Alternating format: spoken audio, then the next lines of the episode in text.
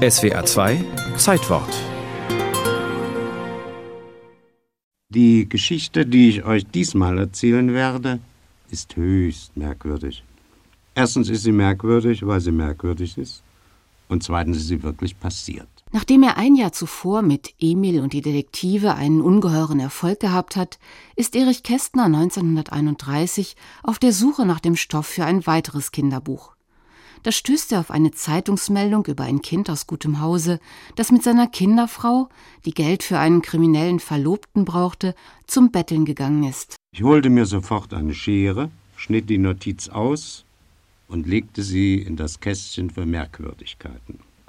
Später holte ich den Zeitungsausschnitt wieder hervor und schrieb danach die Geschichte von Pünktchen und Anton. Pünktchen, die Tochter eines Generaldirektors, lernt beim Betteln den armen jungen Anton kennen.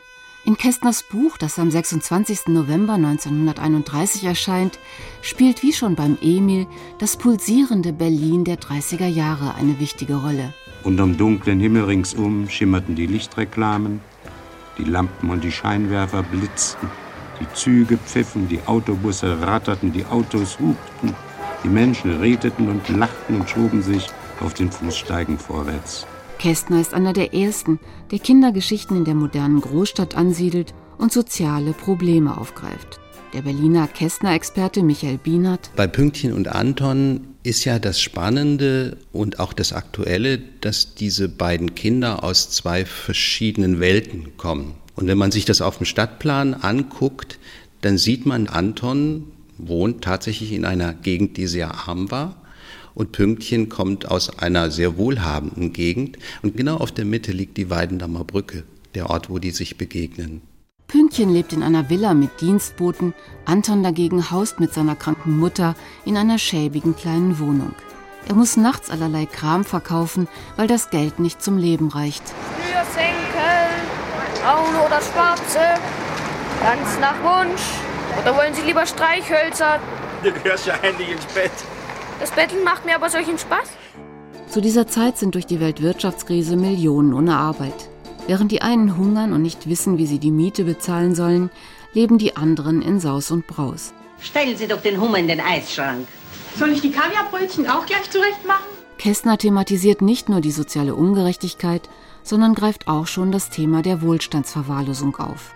Für Pünktchen haben die reichen Eltern nie Zeit, weil sie immer mit anderen Dingen beschäftigt sind. Er erzählt in einer einfachen, schnörkellosen Sprache und nimmt die Kinder ernst. Das kommt bis heute an. Ich fand das Buch sehr schön. Ich lese sehr gerne, aber manchmal auch nicht. Und bei dem Pünktchen der anderen Buch, das fand ich schon toll. Manchmal ist es spannend, manchmal ist es lustig. Spannend wird das Buch durch die Kriminalgeschichte mit dem zwielichtigen Verlobten des Kindermädchens. Du, Pünktchen? Ja? Dieser Robert, gefällt mir gar nicht. Nicht wahr? Der hat einen Blick, der ist wie gespitzte Bleistifte. Piefke hat auch was gegen ihn. Der mutige Anton verhindert, dass Robert in die Villa der Familie Pogge einbricht. Und zur Belohnung darf er mit seiner Mutter zu den Pogges ziehen. Dass dieses Ende zu schön ist, um wahr zu sein, weiß Erich Kästner selbst.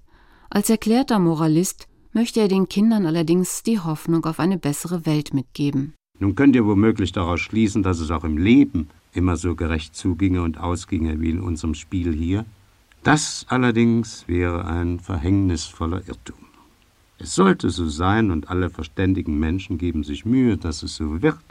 Aber es ist nicht so. Es ist noch nicht so.